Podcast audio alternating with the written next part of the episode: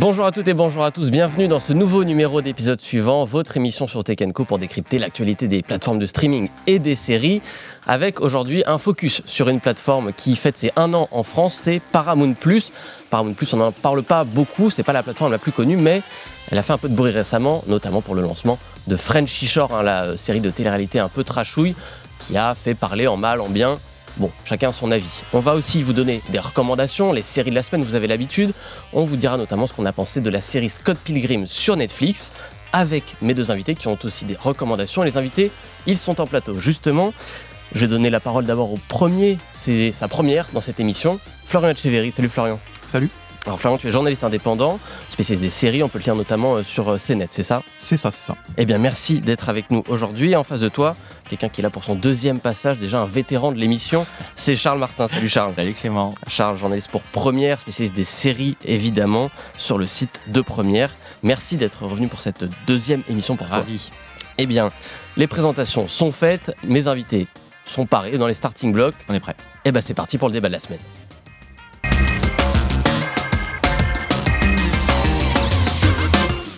Je le disais donc en introduction, on va faire le bilan de, des un an de Paramount Plus, hein, la plateforme qui s'est lancée en décembre 2022 euh, chez nous. On va rentrer dans les détails juste après, mais globalement, vous deux, en tant que journaliste série, comment vous jugez cette première année de Paramount Plus en France? Satisfait Surpris? C'est quoi votre sentiment global? Peut-être Florian, si tu veux commencer. Euh, oui, alors j'ai trouvé euh, la, voilà, la première année de Paramount Plus relativement discrète euh, dans, dans l'installation sur, euh, sur le marché des plateformes, même un tout petit peu décevante de mon point de vue. Euh, tu parlais de, de Frenchy Shore hein, en intro. Enfin, pour moi, le fait qu'il faille avoir une polémique qui soit liée à ce programme hein, pour qu'on parle un tout petit peu de la plateforme en France, c'est assez dommage. Il y a pas mal de choses de qualité, mais qui ne peuvent pas être qualifiées vraiment d'événements ou d'événements de, de, la même, du même calibre que Netflix, que Disney+. Et en fait, ça rend la tâche un tout petit peu difficile pour Paramount Plus de s'installer dans les, dans, les, euh, dans le paysage français. Euh, je pense qu'il y a quelques lancements quand même sur la première année qui ont su tirer leur épingle du jeu. Euh, je pense notamment à Tulsa King avec Sylvester Stallone, je pense à Wolf Pack avec Sarah Michelle Gellar, je pense à Star Trek Strange New Worlds qui est arrivé dès, dès, le lancement de la plateforme, qui a plutôt bien fonctionné. Mais rien de très très comparable en fait en termes de magnitude, termes de buzz en fait avec le reste de la concurrence. Euh, ils ont mis des mois avant de récupérer euh, les, les cross cartouches, comme par exemple l'intégrale de Yellowstone, Yellowstone qui était mhm. en Corse au printemps dernier avant la fermeture euh, sur Salto.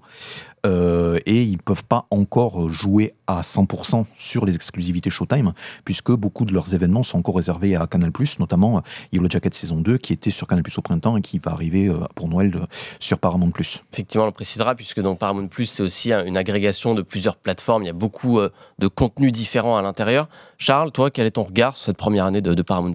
C'est vrai que c'était discret. maintenant, il faut quand même se rendre compte que le marché est extrêmement saturé en, en plateforme je trouve qu'ils sont quand même arrivés avec des armes, ils sont pas arrivés les mains vides, ils ont proposé des choses un peu différentes de ce qu'on voit ailleurs.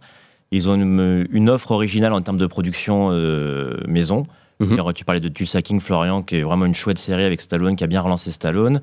Bon, on ne parlera pas de, de Frenchy Shore, mais bon, il y a d'autres choses vraiment intéressantes sur, euh, sur la plateforme. Et ils récupèrent maintenant, comme tu disais, toutes les bonnes séries qu'ils avaient, Dexter, Homeland et tout ça. Donc maintenant, tout ça, ça va être dans le catalogue.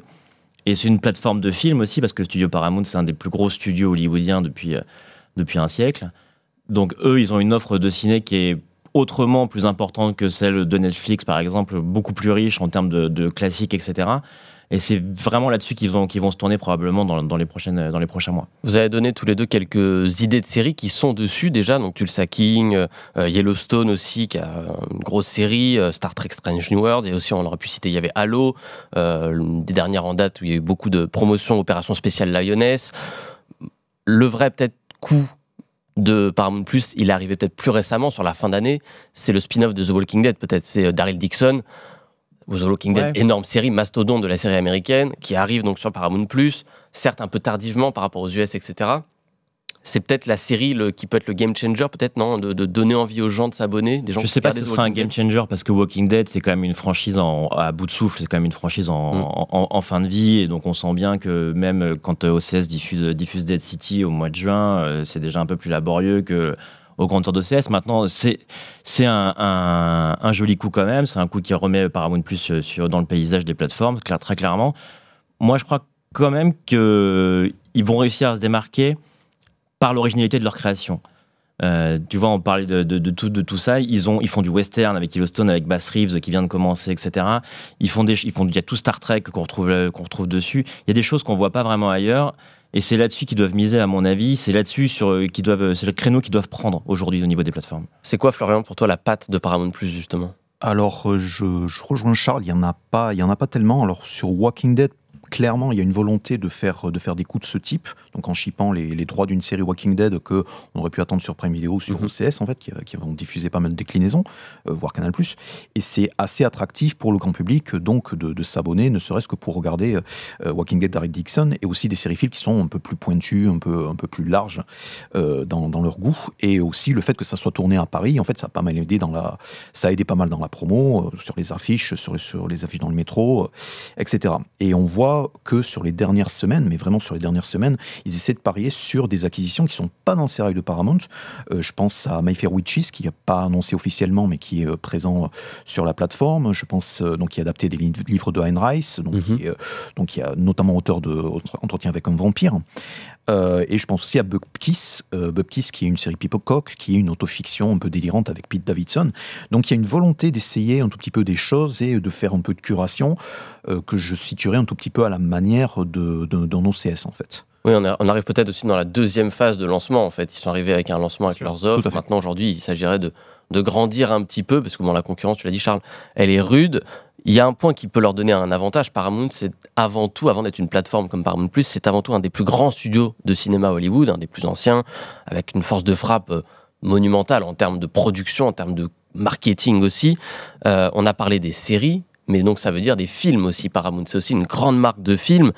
Quelques classiques dans le catalogue, hein, je ne vais pas tous les donner, mais Le Parrain, Forrest Gump, No Country for All Men, c'est des films multi-récompensés, reconnus par la critique, par le public. Évidemment aussi des sagas très populaires, Mission Impossible, Top Gun, Transformers. Est-ce qu'il n'est pas là finalement le vrai atout de Paramount Plus C'est peut-être pas tant les séries que le catalogue de films qui est euh, quand même costaud. Je crois que c'est les deux. Enfin, euh, je pense pas que tu puisses aujourd'hui faire une plateforme de streaming sans série. De toute façon, c'est quand même le nerf de la guerre. C'est là-dessus que, que, les gens viennent s'abonner, etc. Vont pas s'abonner pour regarder l'intégrale Transformers encore et encore, si tu veux. maintenant, le le, plus produit de Paramount Plus, c'est aussi ce catalogue de films. C'est vrai que, comme tu disais, le studio regorge de, de, grands classiques et de franchises énormes, comme genre Top Gun Maverick, c'est ce qu'on disait tout à l'heure. Top Gun Maverick, quand ils ont récupéré Top Gun Maverick sur la plateforme, ils ont fait énormément de promos dessus parce qu'ils savent que ça va attirer des gens et ils savent que c'est là-dessus qu'ils vont attirer des abonnés, sur ce genre de truc-là. En termes de films, qu'est-ce qui, toi, te, Florian te retient euh, l'attention dans, ce catalogue? Est-ce que c'est ces gros blockbusters? Est-ce qu'il y a d'autres choses quand même à côté dont on, passe à côté quand on dit bah, il y a le euh, parrain, oui, mais ce que... je trouve, euh, enfin, pour vraiment prendre du recul et avoir un tout petit peu le, enfin, comme parlait Charles, le plus produit Paramount Plus, pour moi, je pense que ça se situe pas là, ça se situe vraiment dans, voilà, dans le cinéma du, de patrimoine contrairement un tout petit peu à Disney Plus, qui a aussi le catalogue Fox, mhm. euh, ce qui est présent sur Paramount Plus, sur Paramount Plus, balaye euh, le centenaire vraiment en 100 ans de cinéma. Et euh, donc il y a vraiment une vraie proposition en termes de, cinéma de, patrimoine, avec des films qui remontent jusqu'aux jusqu'aux années 30, en fait jusqu'à Wings. Et dans le marché actuel, en fait, en termes de qualité, c'est ça qui le pousse, enfin qui euh, qui le met en, vraiment en catalogue euh, voilà, destination des cinéphiles en fait et euh, qui est un tout petit peu un peu plus restreint, un peu plus resserré sur ça que le Netflix, que le Disney+. Et je les placerai en termes de qualité, enfin en termes même de volume, pas loin de Prime Video ou de Canal+, et des chaînes Ciné+, même si voilà, les chaînes, les Love Canal en fait est beaucoup plus large en termes de cinéma international, français. mais en fait, malheureusement, ça se traduit pas en adaptation en série. Parce que le pari, en fait, quand euh, Paramount Plus a été annoncé en grande pompe en 2020 aux États-Unis, c'était de faire plein d'adaptations de séries, des films cultes. Euh, il y avait même une adaptation Love Story, en fait, que personne ne se souvient, qui, a totalement été abandonnée. Mais il y a eu des séries qui ont été produites, des séries grises et des séries euh, Fatal Attraction, qui non seulement n'ont pas trouvé leur public, mais en plus qui ont été retirées de leur mm. plateforme dans une purge de contenu assez comparable à celle de Disney Plus l'an dernier.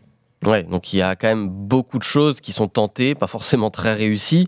Euh, on a parlé des contenus jusqu'ici. Euh, il y a quand même un élément déterminant quand on parle d'une plateforme de streaming, c'est le prix, c'est l'abonnement, parce que bon, tout ça euh, n'est pas gratuit évidemment. le prix, 7,99€ par mois. ça, c'est l'abonnement seul en pure player. Hein, donc si on s'abonne que à Paramount Plus directement, il y a aussi une offre via Amazon Prime, il me semble. Non, via, MyCanal. Via, via Canal, ouais. Via Canal. Canal Série Ciné. C'est ça, exactement. Est-ce que, déjà, c'est une offre unique, c'est assez rare, par exemple, de proposer qu'un seul prix. Aujourd'hui, on sait que Netflix euh, Disney ont tendance à multiplier off pub, sans pub, etc. Là, c'est 7,99, prix unique, pas de pub. C'est une offre qui. C'est une affaire de visibilité, j'imagine. intéressante, ouais. C'est, Quand, tu arrives sur le marché, il y a tellement d'autres offres de plateformes, etc. Et eux, ils savent qu'ils n'arrivent pas en terrain conquis. C'est aussi simple d'arriver avec une offre simple, claire, voilà, qui permet aux gens de savoir où ils mettent les pieds. 7,99, c'est, c'est un prix raisonnable. Aujourd'hui, sur le marché des plateformes, on est sur le double. On est dans la fourchette basse. Hein. On est dans la fourchette basse. On est sur le double pour Netflix, euh, un peu plus pour euh, Disney, je crois, aujourd'hui. On est plutôt euh, autour de, 8,99. Mm. vu le contenu qui existe aujourd'hui sur Paramount, c'est pas déconnant. Florian, tu es d'accord? C'est compétitif? Euh, moi, je trouve ça compétitif et ça me paraît surtout encore attractif euh, là, actuellement, en décembre 2023, euh, donc au vu de l'envolée des prix des autres plateformes. Mhm. Après, je pense qu'ils vont pas se reposer sur le laurier. Ils ont déjà annoncé une offre avec Plub qui va se déployer dans quelques territoires en 2024.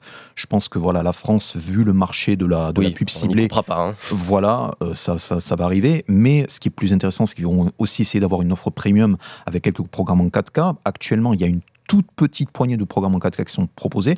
Je pense notamment à la série FBI International. C'est pas forcément poussé en avant en fait dans la promotion, mais ça, ça existe.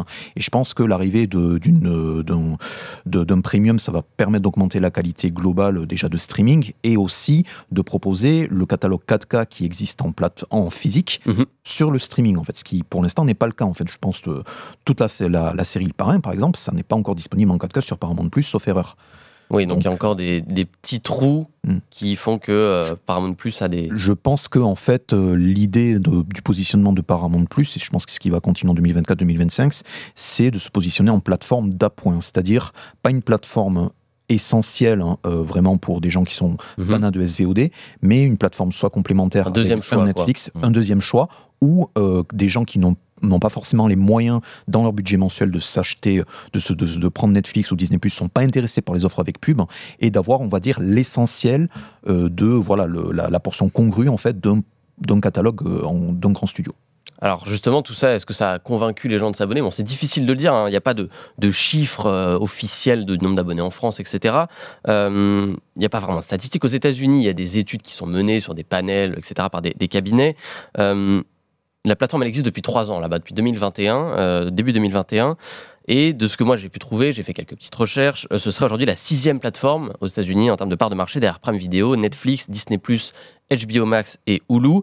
Euh, Paramount Plus aurait environ 7% de part de marché. Est-ce que c'est un acteur qui est encore, il est encore jeune, trois ans, on l'a dit dans le marché du streaming, c'est encore jeune. Est-ce que c'est un acteur que vous voyez peut-être dans 2, 3, 4 ans, arriver à bousculer les grosses plateformes Sur le marché américain, c'est possible parce qu'ils ont quand même des licences américaines qui sont très fortes, notamment via Showtime où ils récupèrent euh, toutes les, toutes les séries de Showtime. Et mhm. là-dessus, ils peuvent se positionner comme ça. En Europe et plus, spécifique, plus spécifiquement en France, euh, je, les vois mal s'imposer comme une plateforme majeure parce qu'ils ne font pas suffisamment de production originale par rapport à Netflix ou par rapport à Prime Video. Ça va être plus, à mon avis, dans la veine de ce qu'a fait Apple TV, quand ils sont arrivés avec quelques productions très ciblées, probablement de bonne qualité, parce qu'aujourd'hui, on mhm. peut le dire, les productions de Paramount Plus euh, sont vraiment de bonne qualité, elles sont bien produites, c'est des bonnes séries. Euh, et qui sait, peut-être qu'un jour aussi leur catalogue deviendra soluble chez Canal ou ailleurs, c'est pas impossible non plus que ça se finira comme ça. Comme disait Florian, c'est vrai qu'on est plus sur une offre complémentaire de production très ciblée, très spécifique, avec une offre un peu unique en termes de contenu de là à devenir un acteur majeur du marché en France, euh, à court terme, c'est pas possible. Apple, ils avaient autour de 100 000 abonnés quand ils ont fusionné avec leur, leur contenu avec Canal+. c'est dérisoire. Oui, c'est trop fort rien. T'es à peu près d'accord tu, tu penses pas que Paramount Florian puisse euh, je concurrencer les gros Oui, je, je, pense que c'est oui, je pense que c'est euh, c'est un, un, combat. Enfin, je dis pas que c'est perdu d'avance, mais c'est c'est difficile. Après, c'est euh, c'est très difficile d'être nuancé dans le sens où on n'a pas vraiment euh, donc les le, le, chiffre d'abonnés que ce soit en France ou enfin au niveau mondial, on sait que c'est 63 millions. On sait que c'est un chiffre qui est qui est très faible, qui pousse pas mal d'analystes à, à, Wall Street à, à pousser Paramount donc Paramount Global, donc qui est le, le mhm. propriétaire de Paramount, à sortir euh, un tout petit peu du, jeu du streaming et de vraiment recommencer à être producteur-distributeur de, films et séries. Euh, il y a depuis quelques années, euh, même depuis la fusion en fait entre Viacom et CBS qui a donné lieu à Paramount, mhm. il y a pas mal de, de, rumeurs de vente et justement c'est si une vente en fait ou une revente a lieu je pense que voilà au niveau corporate en fait ça sera au nouveau propriétaire de savoir quelle orientation donner à Paramount Plus. si par exemple c'est comme donc il y a eu un intérêt il y a quelques mois de Warner Bros Discovery en fait mhm. du bout des lèvres en fait ils disaient voilà on serait intéressé pour le bon prix à essayer d'acquérir Paramount peut-être voilà une fusion avec un autre catalogue mais actuellement il y a encore un, certain voilà un, une, un, certain seuil de développement à atteindre en fait. Et il y a toujours une possibilité de faire des de faire des coups de faire des acquisitions et d'avoir des séries qui petit à petit avec le bouche à oreille réussissent en fait à trouver leur public. Donc par exemple leur propre tête lasso euh, qui on va dire a fait décoller Paramount Plus euh, pardon Apple TV Plus euh, mhm. dans le dans l'inconscient collectif. La bonne série qui fera mouche. Rendez-vous dans, dans, un an pour le bilan des deux ans de Paramount Plus. On verra s'ils sont déjà encore là euh, en solo et puis s'ils ont grappillé des parts de marché. En attendant, nous on va passer aux séries de la semaine.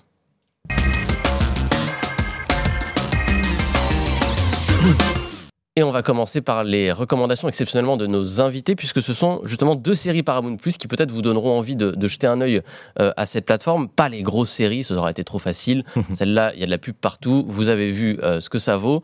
Non, on va vous recommander deux séries un peu à part, deux séries qui ont attiré l'attention de, Charles et Florian. La première, je vais commencer avec toi, Charles. C'est The Curse. C'est ça, une série avec Emma Stone qui t'a euh, qui t'a plu? C'est ça. Alors, The Curse, c'est une série très spécial, il faut le dire d'entrée. C'est pas une série euh, qu'on regarde le dimanche soir en famille avec le popcorn, ça marche pas du tout comme ça. The Curse, c'est une série euh, qui parle d'un couple euh, qui vient qui vient, euh, proposer des maisons aux Amérindiens, etc., des maisons écolo-responsables, 0% euh, de carbone, etc., euh, qui joue sur la culpabilité, etc. Donc voilà, c'est ce genre de, série. C'est une série qui est créée par Nathan Fielder, qui avait créé Nathan for You, qui est, qui, est, une émission de un peu de télé-réalité, un peu très spéciale, qui vient d'arriver aussi sur, sur Paramount+. Et donc on retrouve une Emma Stone complètement lunaire dedans, qui joue les, filles un peu perdues, un peu, un peu solaires, etc. Comme elle va jouer d'ailleurs dans le nouveau film de Yorgos Lantimos, euh, Pauvre créature bientôt. Mhm. Elle a de cette nouvelle carrière un peu, euh, un peu spéciale, un peu en décalage permanent. C'est une série qui met en avant l'humour cringe. Ce qu'on appelle l'humour cringe, c'est l'humour malaise. un peu malaisant. Exactement, où on regarde, on sait jamais trop ce qu'on regarde. Euh, jamais si, c'est drôle. Si c'est drôle, si c'est volontairement pas drôle, etc.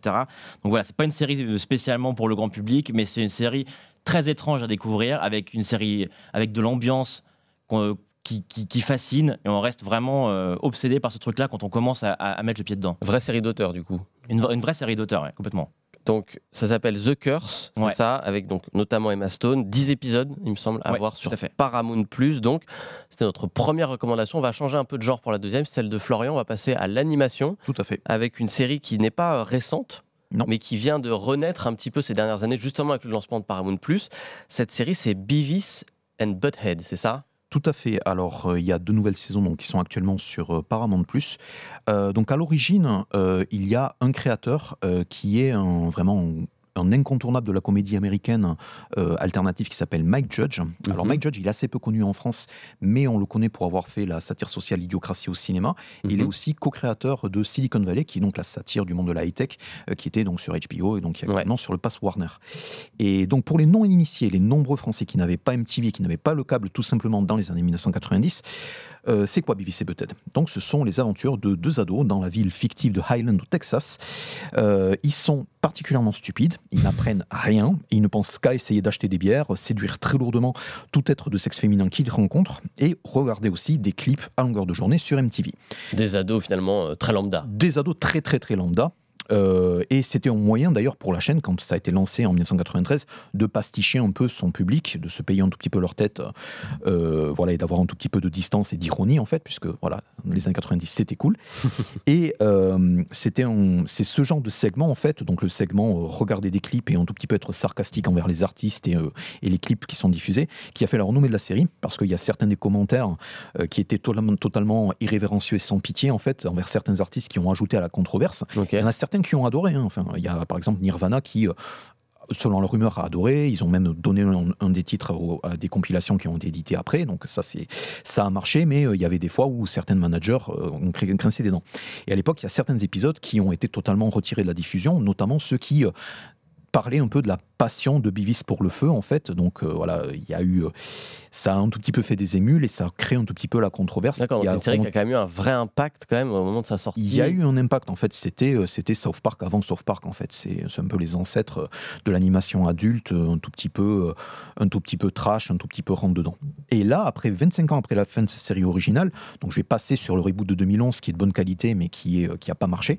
Il y a de nouveaux épisodes et le principe a pas changé, donc il y a les aventures de BVC Butthead, donc deux segments par mhm. épisode et entre les deux, il y a des segments sur le fauteuil où donc les deux ados se moquent des clips. Donc, ce, Ils n'ont pas vieilli, hein, toujours des ados. Hein. C'est toujours des ados, à ceci près, enfin je vais y revenir. Euh, donc ça, ces segments, ça fonctionne un peu moins bien, mais les aventures vraiment les segments animation, c'est euh, ils ont leur propre rythme, donc c'est des quiproquos, soit des plans totalement foireux. Et pour moi, ce qui fait le charme de la série, c'est sa simplicité en fait. C'est un cliché de dire que c'est des personnages qui n'ont qu'une dimension, ils sont super incarnés et ils ont assez vraiment euh, de, personnalité pour pouvoir assurer des gags de façon totalement naturelle. Hein. et c'est vraiment la qualité de la série. Ça me rappelle les, vraiment les vieux duos euh, vraiment burlesques façon Laurel et Hardy, Twistogis. Donc il y a une certaine vraiment innocence et vraiment voilà une certaine simplicité dans la comédie. Et euh, c'est clair, ils n'ont pas la verve satirique de South Park, ils n'ont pas la sophistication de Rick et Morty, mais pour moi, ils n'en ont pas besoin. Mhm. Euh, et vraiment, la qualité, c'est d'avoir une équipe qui a compris l'essence de la série et essayer d'avoir des épisodes vraiment authentiques. Par contre, euh, ils, ont, ils jouent un tout petit peu avec l'âge de leur public parce que si on était ado en 93, on regardait BVC peut-être, maintenant on approche de la quinquagénaire. Et euh, en fait, dans euh, le film qui est sorti avant la série, euh, qui s'appelle BVC But Do Universe, ils ont introduit en fait des versions quinquagénaires en fait, qui n'ont pas changé du tout. Par contre, ils ont juste assez d'argent pour acheter des bières. Toujours sinon, bêtes et méchants. ils sont bêtes et méchants en fait. Et il y a quelques segments qui les montrent en version quinquagénaire et il y a d'autres segments qui les montrent en version extraterrestre, super intelligent, sachant que le gag c'est que en fait ils ne le sont pas vraiment. D'accord, ok, bah écoute, c'est un sacré résumé. Ça donne envie. Beavis and Butthead, donc il y a eu euh, une renaissance de cette vieille série d'animation récemment sur Paramount Plus. C'est des épisodes assez courts, il me semble, hein, de ce que j'ai pu voir. Oui, c'est des épisodes de, 20, 20, minutes, en fait, 12 épisodes de, 20 minutes. Et bah, ça se découvre assez facilement. Paramount donc on a fait le tour. Vous savez maintenant ce qu'il y a dedans. Vous avez les coups de cœur de nos invités. Normalement, si vous avez envie de vous abonner, vous avez toutes les cartes en main. Si vous n'avez pas Paramount Plus et que ça vous intéresse pas, on a une dernière série pour vous. C'est sur Netflix, cette fois Netflix pour le coup, gros acteur, un peu plus d'abonnés. Cette série, c'est Scott Pilgrim prend son envol. C'est sur euh, Netflix, donc je l'ai dit, nouvelle adaptation d'un comic book américain euh, très connu qui avait déjà été adapté euh, en 2010 dans un film par Edgar Wright, donc Edgar Wright, grand réalisateur britannique qui a fait beaucoup de, films très adulés par les fans. Mais attention, ce n'est pas un remake, hein. euh, c'est une nouvelle série qui raconte autre chose, série d'animation. Cette fois, par ailleurs, le film est en prise de vue réelle. Euh, si je résume les choses assez simplement pour pas trop spoiler, donc dans le, film, c'est l'histoire de Scott Pilgrim, un garçon qui tombe amoureux euh, d'une jeune femme qui s'appelle Ramona Flowers, sauf que pour sortir avec elle, il va devoir battre en combat singulier ces sept ex maléfiques, ces sept anciens petits amis euh, qui sont là pour l'empêcher de sortir avec un nouveau euh, garçon. Ça, c'était le pitch du film. La série commence un peu pareil. Le premier épisode nous laisse un peu penser qu'on va revoir ce qu'on a déjà vu. Et en fait, non, puisque le premier combat, eh bien, Scott Pilgrim le perd. Il perd son premier combat. Spoiler alert. Coup dur pour lui. Et là, la série part sur un tout autre registre. C'est plus du tout la même histoire. On s'intéresse plutôt à d'autres personnages qui reviennent. Alors, pour info, c'est le casting de voix du film original qui vient faire les voix là, dans la série animée. C'est un petit bijou d'animation, moi j'ai adoré. Qu'est-ce que vous en avez pensé tous les deux de ce Scott Pilgrim version animée? C'est une vraie réussite. C'est vraiment une, euh, une, nouvelle version du comics qui a été complètement euh, réimaginée, réinventée. Euh, tu l'as dit, on est dans une version carrément réalité alternative.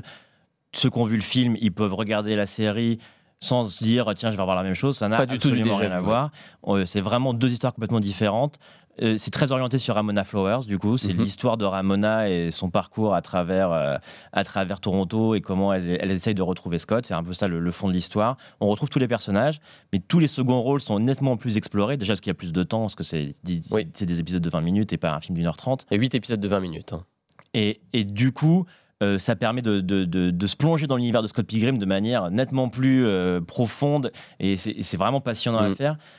La mise en scène de Science Saru, le studio qui, est derrière, qui est un studio japonais, est fantastique. Vraiment, c'est une vraie pépite ce truc. Florian, d'accord Je suis, je suis 100% d'accord. Euh, ça, ça fait plaisir en fait d'avoir autant de, de, séries d'animation et donc là en l'occurrence c'est vraiment euh, une série événement. Enfin les créateurs euh, quand on leur demande n'ont pas prévu de, n'ont pas conçu la série sur plusieurs saisons. c'est aussi un gros coup pour Netflix de faire ce, ce genre de série événement qui déjoue totalement les attentes et qui permet on va dire d'étendre l'univers de manière totalement inattendue. donc voilà moi j'ai tant qu'en fait les idées sont bonnes en fait et tant qu'on se demande pas euh, pourquoi on suit tel, tel ou tel personnage, ça fonctionne.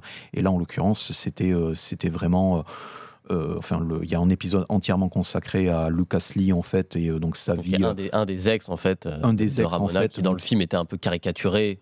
Et qui a, la, qui a la voix de, de, Chris Evans, Chris en fait, Evans, Monsieur Captain America. Captain America himself, et donc le le voilà l'épisode hein, euh, donc le voit un tout petit peu dans sa nouvelle vie de, skater hollywoodien euh, qui en a rien à faire de rien. Et euh, enfin il y a des idées créatives à gogo mais moi ce que j'ai retenu c'est qu'il y a un, un, un, titre de punk des années, du début des années 2000 qui s'appelle United States of Whatever. Et en fait, ils font tout un montage absolument dantesque donc, pour présenter sa vie actuellement. Et en fait, c'est un petit aperçu de, de vraiment euh, l'aboutissement en fait, créatif de, de, cette série qui est coécrite en fait par, euh, par euh, Brian David, par Brian O'Malley, donc qui a créé l'auteur. Ce qui fait que ça respecte vachement l'esprit du, du comic, c'est que lui, lui, il est aussi aux manettes et du coup, il garde tout, les, tout l'esprit original de Scott Pilgrim en insufflant plein de nouvelles idées. C'est ce qui fait que ça fonctionne. Effectivement, des idées, euh, on insiste, hein, mais série qui fait l'unanimité sur ce plateau, des idées, il y en a énormément dans cette série Scott Pilgrim, en termes de réalisation, en termes de visuel, c'est vraiment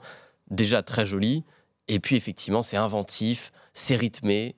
Euh, voilà, ça respecte aussi tout un, amour de la pop culture qui transpirait déjà dans le film d'Edgar Wright, qui transpirait dans le comics. C'est assumer l'amour du jeu vidéo, l'amour du cinéma. Oui, c'est un peu une série de geeks aussi quand même. C'est un peu une série de geeks, mais vraiment dans le sens le plus euh, plus noble quelque part du terme. Avec voilà, on sent qu'il y a de l'amour pour cette cette culture et ça fait plaisir à voir. C'est donc à voir sur Netflix. Scott Pilgrim prend son envol. C'était notre dernière reco de la semaine. L'émission touche à sa fin. Merci Charles, merci, Florian, merci d'avoir été là avec moi en plateau. Moi, je vous dis à la semaine prochaine pour une nouvelle émission. Si celle-ci vous a plu, vous en avez raté une partie, évidemment, c'est en replay sur le site de Tekenco. À la semaine prochaine.